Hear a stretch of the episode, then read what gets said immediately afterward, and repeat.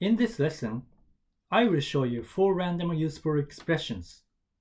This lesson is more like for daily conversation rather than grammar. First one is ください which means please give me X.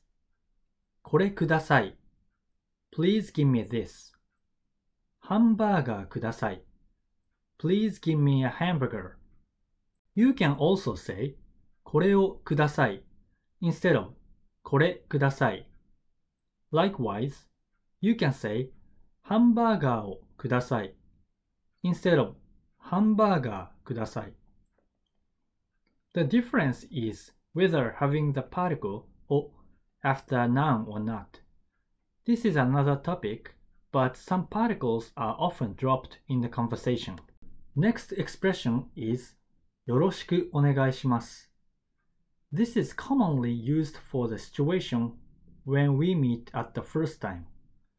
For example, 私は佐藤です。よろしくお願いします。私は佐藤です。means I am Sato. I am Sato is based on X is Y syntax.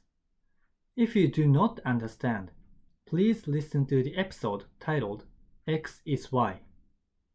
Actually, it is kind of hard to translate よろしくお願いします into English properly. If I would, it could mean like nice to meet you. However, it is not exactly the same. This is my personal explanation, but よろしくお願いします implies the meaning I might make some trouble to you, but please kindly take care of me.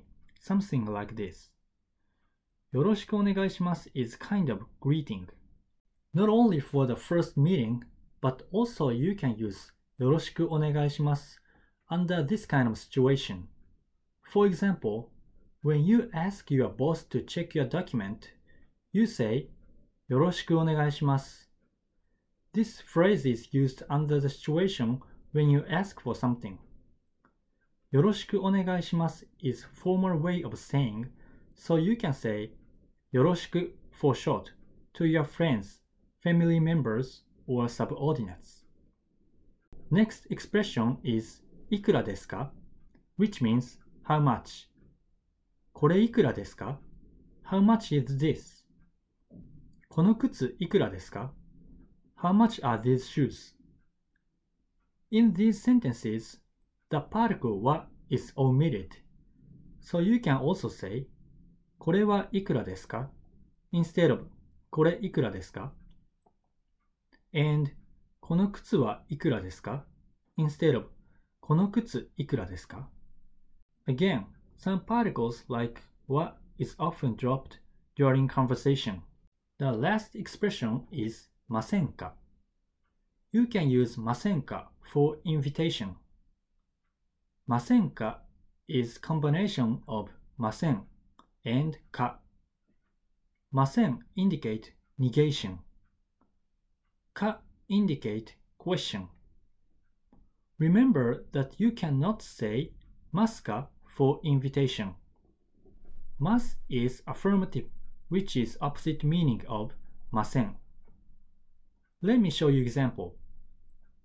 今日マクドナルドに行きませんか ?How about going to McDonald's with me today?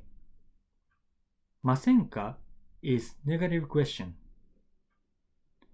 今日マクドナルドに行きますか ?Are you going to McDonald's today? ますか is affirmative question. First expression 今日マクドナルドに行きませんか shows invitation. But second one 今日マクドナルドに行きますか does not show invitation. Simply it is asking whether you are going to McDonald's today or not. Let me wrap up today's lesson. I introduced four useful expressions. ください means please give me X. よろしくお願いします is used for greeting at the first meeting and under the situation like you ask someone to do something. いくらですか means how much. Masenka is used to show invitation. How was today's lesson?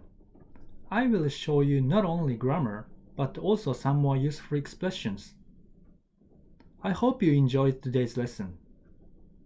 Thank you for listening and enjoy your study.